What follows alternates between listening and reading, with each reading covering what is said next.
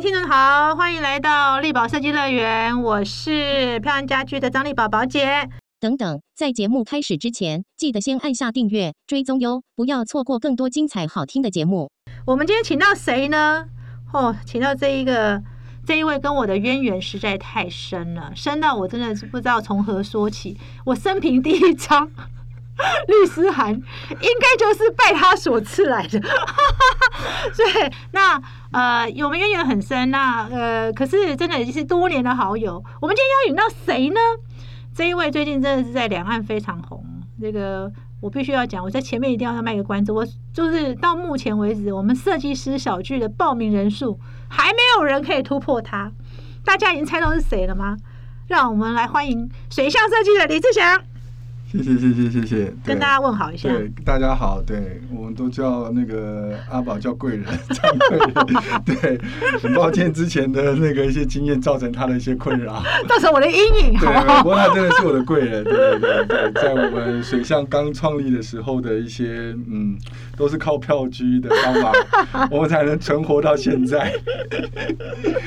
呃，我觉得真的，我觉得好的设计师哦，永远都不会被埋没，即使当年。怎么样被人家隐藏名字？他到最后还是能够发光发热，是吧？对，浮出来了，浮出来，浮出来，终于浮出来了哈。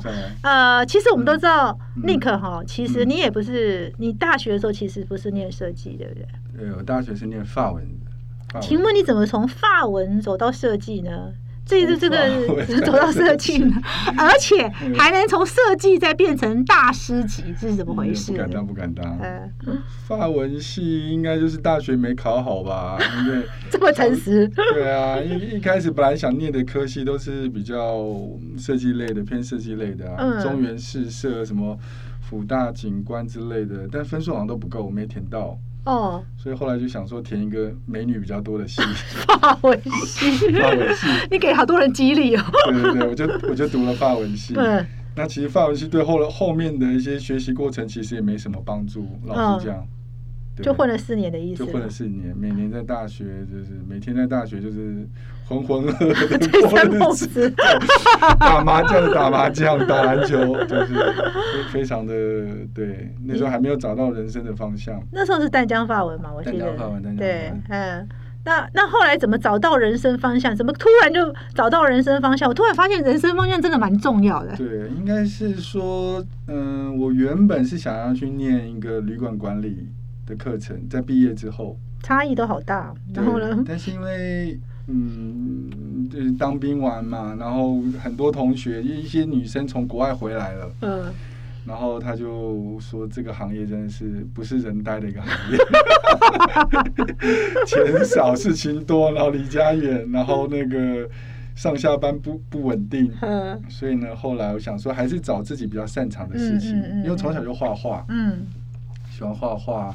水彩、油画那些，我觉得应该还是找自己喜欢做的一件事情，因为本来应该就是不管怎么样，念什么科系啦，我都想出去看一看外面的世界，所以就直接就去申请了一家纽约的 Pratt Institute。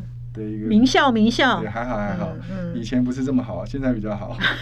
不要客气了，他现在可是美国最大那个第一名的室内设计师的第一名。不敢当，不敢当，对我们以前读的不是那么好。哈，所以所以就是因为旅馆管理不太就是得到，觉未来可能也是一片茫然。有时候放完戏不知道去卖面呢，还是去开计程车，我也不晓得要干什么事，其实有点茫然。然后最后还是觉得选择自己喜欢做的一件事情。所以其实你从小就学画，从小就学，我大概二年级就开始。就是画画，然后书法，嗯，然后雕塑，就是玩一些小的雕塑。从小学就有这方面的天分，所以其实不管讲天分啊，就是很很有兴趣去做这件事情。所以其实你美学其实很早就建立啦，你算是有底子的人哎。如果从这个概念来看，是有一些美学，不管是色彩学，或者是一些构图，或是说所谓景深啊那些，我觉得。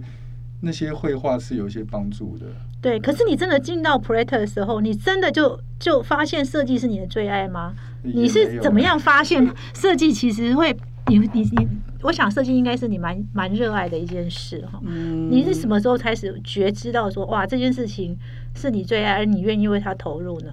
也不是说最不最爱，因为我觉得应该是比较擅长做的这件事情。然后那时候也没有说他觉得他就是一个我我以后要从事的一个行业。嗯，然后我当初的想法只是想说到纽约这个环境，因为它可以接触到很多东西，不管是设计类的这个城市的文化，或者整个它很多元的一个文化。因为我常我那时候申请的时候，我听人家说过，我忘记哪一个。教授还是一个一个一个一个同学跟我说，就是法国大概有总共全境大概有三百多间的艺廊跟博物馆，嗯，但光纽约市就有七百多间的艺廊跟博物馆，嗯，所以我那时候就其实申请到蛮多学校，但是我就想去往往纽约那个方向走，嗯嗯，那未来要不要做这一行，我觉得。并不一定是我一定要做的一件事情，但是我觉得在那个在那个纽约那个城市，我觉得生活可以去体验一些东西。嗯，可是那你什么时候开窍了？对设计开窍哦，其实我在学校的呃学习的一个过程，我算是一个蛮蛮用功的人，因为我没有 background，没有背景。那我们周遭很多就是有一些台湾一个就是专业学呃专科学校毕业的，像中原或者是呃之类的。在那个学习环境底下，当我看到国外的学习的一些过程，或是那些同学，或是那个教授教教授你的一些方式，我觉得是比较有趣的，跟我在台湾的一个学习的一个环境完全不一样的。嗯，我记我记得第一节课，我之前有提过，就是他就叫你到就整栋的戏馆去找了很多的，就是 recycle 的 garbage 或垃圾，嗯，然后你要在。两个小时内去做成一个作品。嗯，那像东方人，我们常常做就是把它做的很中规中矩啊，不管是要做成三房两厅，或者做这好像是印象中的东西，就跟艺术没有相关关联性这么的紧密的结合。但我看到国外的那些设计，国外的那些同学，他们做的就是很天马行空的一些想象。然后后后来才发现，原来设计的东西不是。不是这么的刻板的印象，是要做到像像我们之前在补习班或者教科书上面学到的那些东西，好像可以更天马行空的去做一些跟跟不同领域去达到的一些结合，比如跟艺术跟什么样的。我觉得那时候对于设计开始慢慢有一些想法，然后觉得这哎可怎么可以这么有趣？嗯，就他可能教学的方式可能也比较活泼吧，就是感觉上。嗯，它不会限制你的一些想法。嗯，重点是它过程，你就算做的很很 rough，或是没有不够精致什么的，我觉得都不是问题。可是你最后要表达出来的想法，如果教授能觉得是一个很好的一个概念，其实我觉得是一个，呃，他会给你一个很高的评价。嗯，那像东方人家做的很用力，嗯，做的很 neat、很干净啊，很简洁，但是有时候分数并。并不是这么不不一定最高，不一定最高。嗯嗯。但我觉得就是那时候开始想说，应该还是想法，整个概念的想法是比较重要的一些事情。嗯嗯嗯嗯。并不是把对啊，那慢慢后来又去了哥本哈根嘛，哥本哈根，然后在芬兰啊，哥本哈根那边看了很多阿巴阿德的东西。嗯。那就觉得那个环境可能会造成日后的一些设计者一些影响，嗯，然后也觉得那时候开始比较接触建筑，嗯，那其实我也不是什么建筑背景啊，讲白一点，是因为在呃，Pratt 跟哥本哈根有个有一个类似一个交换学生的一个一个一个课程，然后在每年暑假你可以去哥本哈根大学。然后在那个环境底下，教授以比较建筑的手法去告诉的教学模式，去带你进入建筑的一些世界。嗯嗯。所以那开始开始对建筑有比较理性的一些认知。嗯。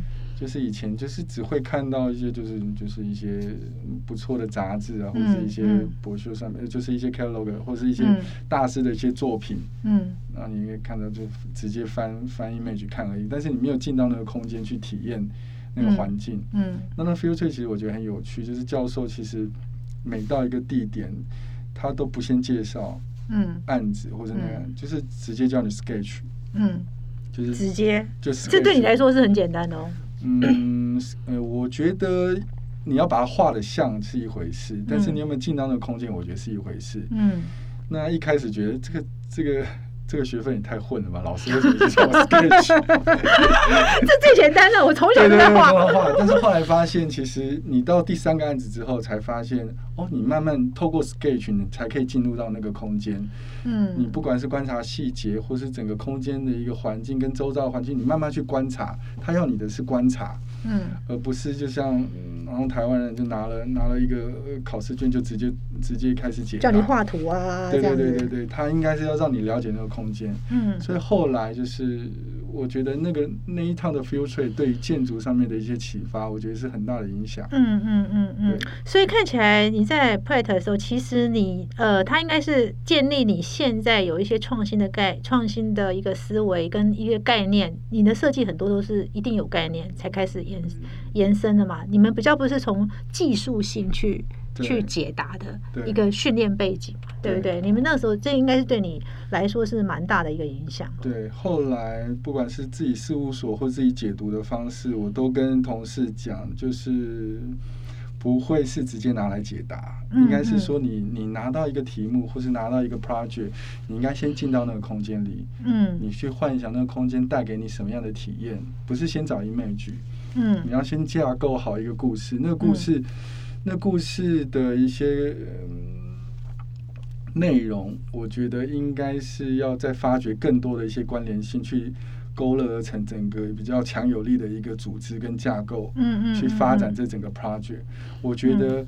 那个到后期会发现，你你在操作案子的时候，我觉得会比较简单，嗯嗯，因为你有一个依附的一个剧本或是一个 storyboard，你有很强的一些概念，嗯，不管是在地的文化、形体、呃天气、采光线，很多东西都依附着这些故事的架构去发展成的一个一个 project，不管你的材料、你的光线、你的动线，你都要依循着你观察后的一些结果。去找到的一些线索，嗯，我觉得那去发展一个 project，我觉得是一个比较容易的事情，嗯嗯嗯，而不是你你，因为现在很多人都拿 Pinterest 来来对对对来来拼凑，对来拼凑 的一件事情，嗯，所以你会看到很多案子的重复性很高，或是说它。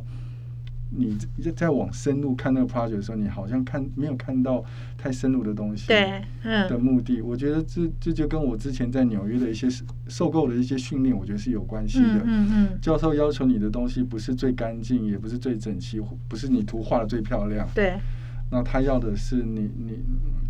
你对每个案子的一个最后的理解，或是他对有没有深入到那个那个空间里，我觉得有很大的帮助。嗯嗯嗯，所以看起来这段养成对你帮助很大。但是你在这个养成回到台湾，我记得你第一个事务所其实算是蛮大的一个事务所，现在看起来是蛮大的一间事务所。对对，李伟明算。可是当时他又给你什么冲击呢？又什么样的影响？因为他毕竟是一个台湾的事务所，跟你在美国所学还是不一样。对，当那个事务所，嗯，当前辈李大师的一个事务所，我觉得还是有很好的养成。嗯嗯。对，不管是当建筑是我觉得比较理性的一件事情，嗯，那当时室内当然我觉得比较感性的一个融合，但嗯，我觉得李先生的背景他是建筑系嘛，那他要融合整个建筑跟室内，我觉得是。感性跟理性并存的一个环境的一个学习的一个空间。嗯，我记得在那家事务所，我光画厕所就大概画了 画了半年，画了半年，画高尔夫球场的厕所，一直画，画完之后就画洗脚区，画什么，反正对啊，在那边画什么斩石子、磨石子的一些分割啊。嗯嗯嗯，那时候就对生对自己的一个未来感到很茫然。这要继续画下去吗？对，一直在画那些东西。我 还记得去对啊，做一个什么一个电器的一个修润也一样。我记得那时候把所有的电器都摆在展柜上面去做一个编排排列，还去量所有的电器的一个大小。我那时候对人生也感到了一些困扰，困难一些困扰。那 我后来觉得那些都是都是一些学习，从 detail 去观察。嗯。所有的一个过程的养成，那你换到第二家事务所的时候，你会发现那些那些的养成，在当下你可能没办法显而易见的发现那些对你日后的影响，但是后来第二家事务所，我就觉得我差别很大。嗯，不管是你的制图能力，或是你你对图学上面的一些要求，我觉得一家好的事务所对于你后续的一个养成。会减少很多的时间。嗯嗯，对，在那一年的一个一个训练，我觉得可能抵就是如果你随便挑一家事务所，可能要花个两三年才能达到那种养成的一个一个强度。我觉得是有落差的，所以其实第一份工作看起来还是蛮重要的，蛮重要的哈。我最近也在写这篇文章，我都觉得好像第一份，其实第一家、第一家或前两家事务所，其实都会影响这个设计师后面的一些。一一些观念的养成，所以看起来普瑞特其实呃跟科尔哈根其实已经建立让你有一个概念有创新的一个思考，然后到到了你台湾进入事务所，其实你已经把实物技术也算是玩的很纯熟了嘛。因为虽然一直画厕所，其实其实就是对，就是很 practical 很执行面的执行面的一个学习。嗯嗯，因为我记得刚进来的事务所第一个工作直直接去工地。嗯。然后，对啊，那我同时最高纪录可能一次要看两三个工地。哇，一次看两三个工地，嗯。他也不怕你犯错，就是你可能，我记得我组长说，你你就是我的 monitor，你到现场就 monitor 所有的一些环境的构成，然后反映给他。嗯。我还生平买了第一台，那时候很贵的那种数位相机，我觉得 Sony 的 P P One，嗯，然后是第一台的数位相机。那可能两个月的薪水还不够付那台相机，那我就买了那台相机去做，呃，去做记录。嗯，因为我怕会犯错嘛。嗯，然后他一定会犯错，但是你要观察所有的细节的讨论，我觉得那是必要性的。嗯嗯，去做于那个那个时间的一个记录，我觉得是非常重要的。嗯嗯嗯，所以回来大概一个一次工地回来都大概五六十张照片。一定的哇，那所以其实你的打底基础其实算打的很很很扎实了，可以这么说。我觉得在第一家事务所受到了很多的训练，因为在那家事第一家事务所，其实老实讲了，你你你的程度可能还没有到，你的天分也不够到，直接让你操作一个案子嘛。嗯。但我觉得那边事务所很好的训练，就是让你你从最基础的开始学习的一个。一个根基，我觉得打得非常深。嗯嗯嗯嗯。可是你那时候自己有想过你要开一家什么事务所，或是你想成为一个什么样的设计师吗？你自己当时有吗？其实完全没有，我其实很随性，就是 很约略。很约略。就是在离开李伟明事务所的时候，我都也一度怀疑自己到底要干嘛，是不是要跑去当中介？不断的怀疑，不断的怀疑自己。哦，真的是还好你没有那个走错路了，好不然我们就少了一一位大师了，真的是。都在怀疑自己。可是你当时真的都没有想过说，你成你会想要成立一个事务所，或是你想成为一个什么样的事务所的经营者，或是你公你想做一个什么样的设计公司？其实我我从毕业，我从毕业之后就一直想要成立自己的事务所。嗯，你是说从普雷特毕业之后，我的想法是说，应该是你的你的想法才能贯彻，因为很多天马行空的一些想法哦，其实在每家事务所它都有自己的一些脉络跟规矩。嗯。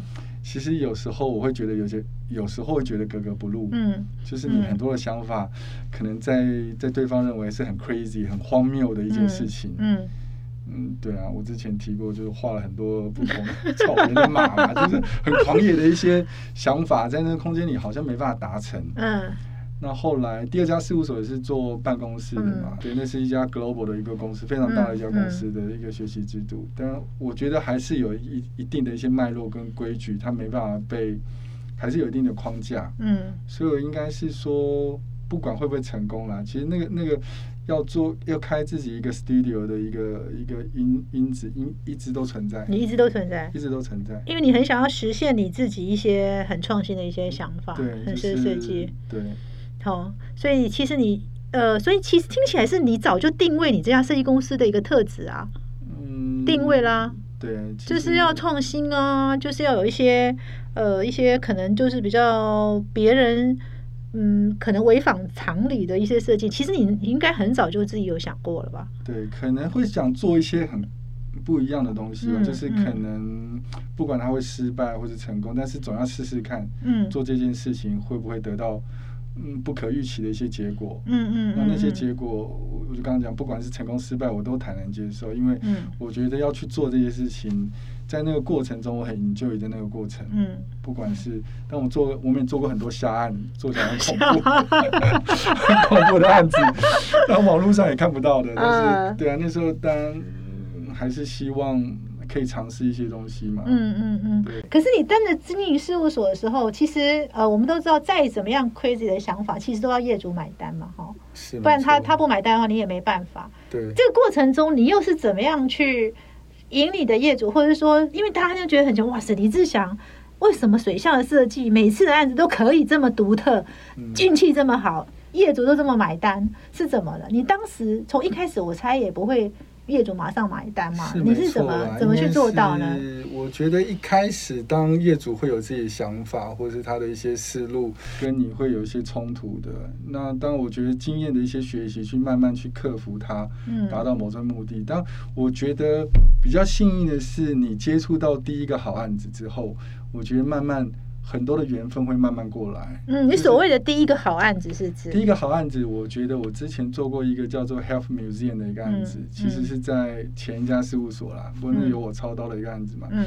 他是做一个服饰店，那是在十年前第一个上 Friend 杂志的一个一个一个 project 一个商空。Friend 杂志很难上嘛。对，然后我们跟业主讨论讨论的过程中，我觉得很有趣，就是他只有三天。的设计周期，嗯，然后施工期只有两个礼拜，哦，但跟业主之间的一个互撞，然后就是沟通，我觉得过程是非常有趣的，嗯，然后也因为那个案子开启了对商空的一些想象，嗯，它不应该是由很精准的语汇或者精准的线条去架构好它的一个一个一个空间的一个气质，或是它的一个方向。我们那个案子里面，我们用了很多。Recycle 的材料就是抛抛剩下来的木屑去染色，然后有天然的草皮，有漂流木，有 stucco，有那种 granite 很很很很原始的 granite，就是那个呃花岗石的地坪。我觉得那看起来的看起来的面貌是很现代的，但是它隐藏的又有一些对材质上面的一些一些一些讲究也好，或是说我把它定义成叫做精致的自然。嗯嗯，很多东西自然它是可能我之前讲很约略、很不很有机的，但是有些东西你把它控制在某些范围内，精致的自然，我觉得表现的张力的力道是很强的。嗯，就是它有线条。它有有比较 modern 的一些线条，现代的一些语汇，但是它又透过这种很 nature 的一些材料去做呼应。那其实每一个案子都是，我觉得慢慢累积它的一些创作的一些元素在这里面，一直到了呃分子药局之后，把这些我们之前提到的一些论述去做了一个整理，去发展出我刚提到的，它就是一个精致自然的一个状态。有线条是很很利落的、很干净的、很现代的，但又掺杂了一些 nature 的一些元素跟精神附着在那里。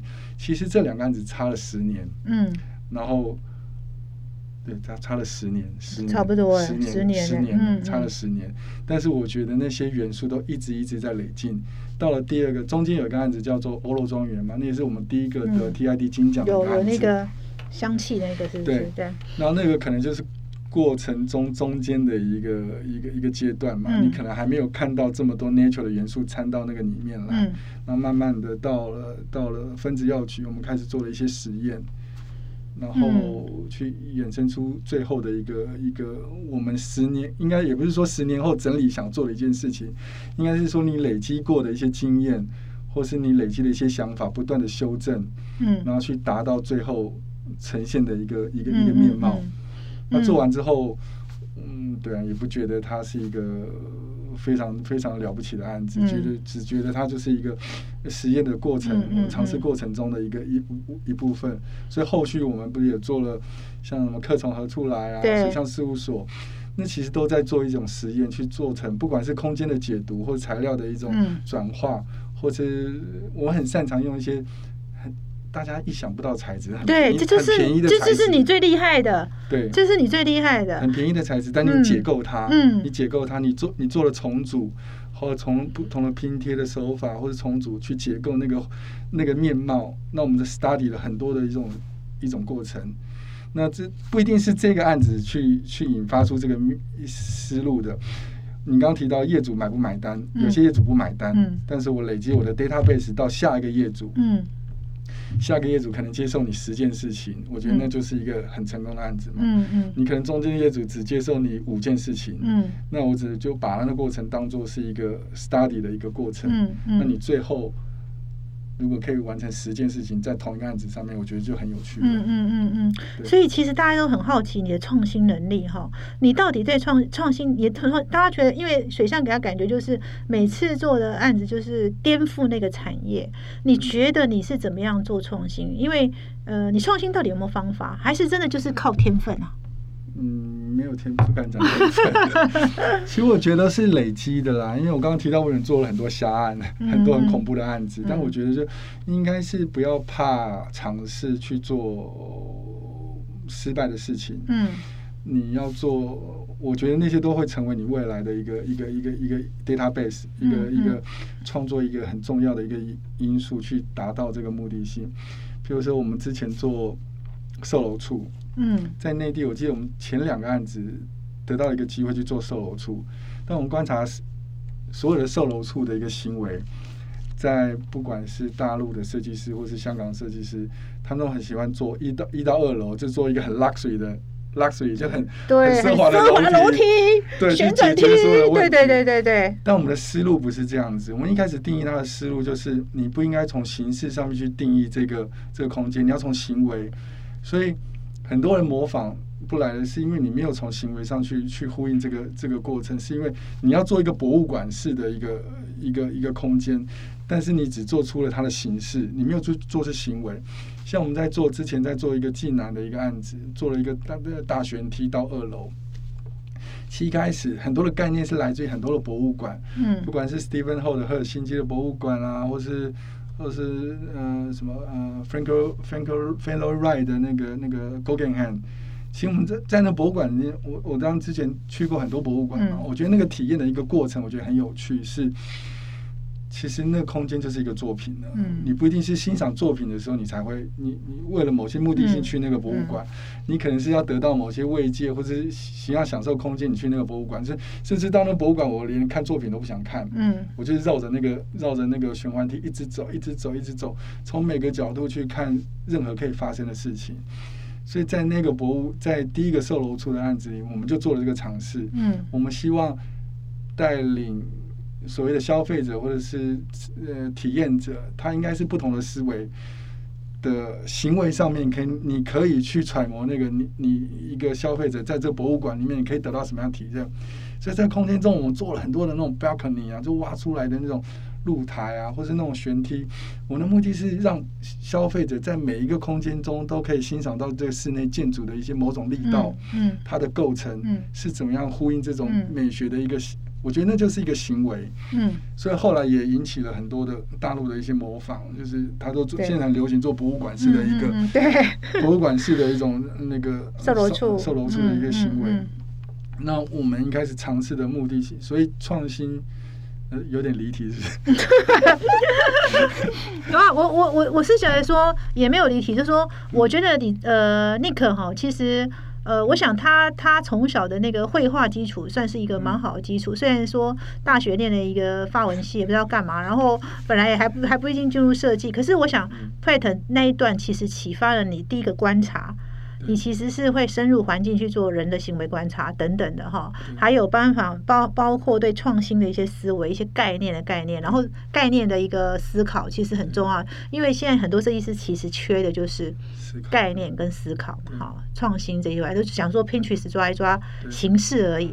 可是你进到台回到台湾之后，其实两家事务所也赋予你蛮大的一个基础，就是在实物的一些图面啊各方面，然后你自己其实也一直很想要做一个就。是能够发挥你想象跟你创新的一些事务所，其实你也都没有放弃。所以每次在业主愿意答应，呃，业主也如果你想了十个，业主想了五个，你五个还是会收起来。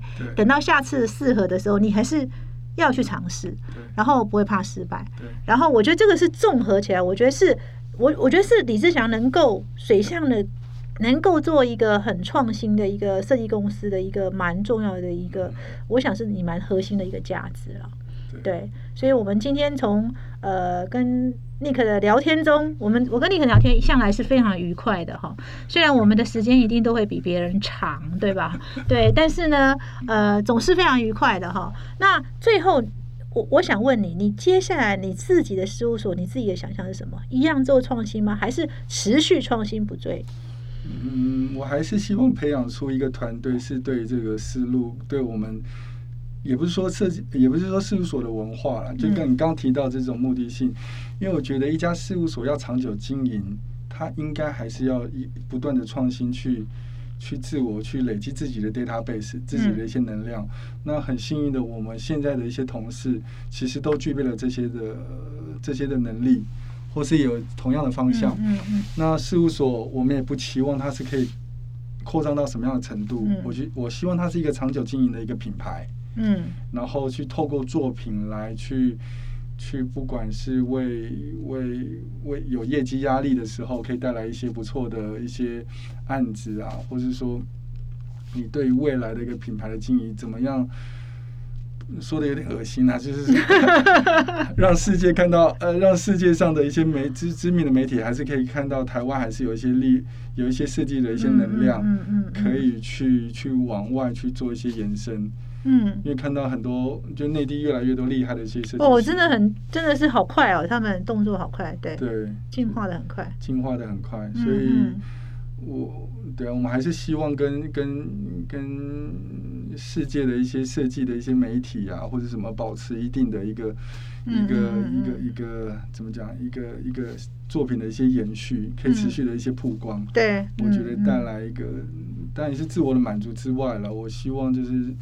台湾的能量，希望可以聚集成某种某种力道，而不是一再的，就是 用一些就是看 Pinterest 来做设计啊，或是或是或是一直复刻的一些，我是做一些重复的事情啊，对我觉得可能是有点 boring 的事情。嗯嗯，那我想问你哈，最后其实我想问你一题，就是大家知道这是疫情过后，其实感觉世界速度是非常的快，变化速度非常快。那其实我们都。呃，你也算是创业很久，你也算是接近一个，我也不能说你老，成熟的年龄了哈。面对世界变化这么快，年轻的世代不断的东西有出来，你怎么保持自己维持在那一个创新的状态？你知道，人到一个年龄，其实有时候不是你不想，而是而是你就是不由自主就会被一些制约住了。会一定会有了。你你怎么保持自己这样永远都可以？维持在一个创新的一个高度上，尤其在面对疫情过后，世界变化如此之快。其实我也不觉得我有保持到某种，嗯，不晓得哎，就是应该还是怎么样去保持，这很难用很多数据化、量化的东西去告诉你去怎么做这些事情。但我觉得就是认真看待每一个案子吧，嗯，然后去尝试不同的试试试验。或是做一样不一样的一个创新的一种能力的一些思考，我觉得其实世界再怎么变化，我觉得设计的能量还是不会被，我觉得应该不会被 AI 取代的。不会不会不会，AI 很难呐，对，很难被 AI 取代的。所以世界的变化，我觉得还好，就是你还是要宁静的，还是要安静的自己做自己认为自己正确的事情，我觉得是比较重要的事情。嗯，因为疫情。很多疫情，大家说，嗯，对案子啊、案量或许会有一些影响。嗯，我觉得那也不是非常重要的事情。就是你，你可能，你只要能生存的下去，还过得去，我觉得应该还是要保持某种、某种比较、某种 energy，比比这种积极的态度去面对每一个案子。嗯嗯，去把一个案子，我常常讲，你只要做好一个案子，其实。后续很多衍生的一些效应，你也不用担心 market 的事情，你也不用担心你未来会不会接到会不会接到什么样的案子。我觉得一个案子就可以让你很认真做那件事情，嗯嗯，就可以持续做下去。所以你觉得说，其实接下来就是呃，定还是蛮重要的哈。你自己还是要专注在自己的设计上。当然，对于年轻世代的新思维，你也要用更 open 的。呃，思维去去接受它，也不能说我一面就觉得啊，这个一一我我们以前旧的就一定好，我觉得这也是蛮重要的，对。对啊，因为老板不一定是对的嘛。因为我觉得年纪有差别，因为对啊，我们公司很多同事会常常常常比较，也不是说叛逆的心态，就是有一些有一些对你的会有一些挑战嘛。嗯。但你要把这些挑战当做是当做是理所当然。嗯。而且有时候我觉得，我常刚刚讲，我做的事情不一定是正确的。嗯。你希望你们能提供更多的一些挑战，去让这个案子得到更多的冲击，我觉得才是我的目的性。嗯嗯嗯，对啊，那我我我只是要下一个决策，它好是好是坏，那可能由我来承担。但是过程中，你要走哪一条路，或是不同的不同的 option one、option two、option three，你要做不同的尝试，我觉得才是设计师应该做的事情。嗯嗯嗯，业主可能只要你一个 option one，可是通常我们都提到 option three 以上，因为在过程中。我觉得让那些设计师受到一些训练，我觉得是很有帮助的。嗯嗯嗯嗯，就是不管那个案子是不是最后是要要符合这个案子的一个方向，都都不重要，因为 option two 跟 option three 可能会成为你下一个案子的 database 嘛。嗯嗯嗯嗯，哦。其实今天跟那个 Nick 聊天，我真的觉得非常的这个，尤其最后我们在讲到说，呃，其实怎么样保持一个，尤其是我们到了一个年龄，其实我们是要呃站在另外一个角度来看事情，大概也不能说都要求这些年轻是在照着我们的想法走，照我们想法走，大概也都走回旧路嘛。我常我最近很喜欢讲一句话，就是说走走旧路不会到新的地方，但是呃，我们可以判断哪些路可以走。对。对不对？这是我觉得有很大优势。那我们今天非常谢谢尼克来哦，因为真的尼克来，我觉得还蛮激励的嘛。从一开始大学的时候，真的 随便念个法文系，然后最后因为自己也蛮会，觉得画画也 OK，然后进入了普莱特，然后他找到了设计的热忱，然后最后他又一直在思维设计，他永远都。保持自己在一个创新的一个一个一个一个思维上，所以才能够有今天的水上设计。那我们今天非常谢谢李志祥，谢谢，谢谢谢谢谢。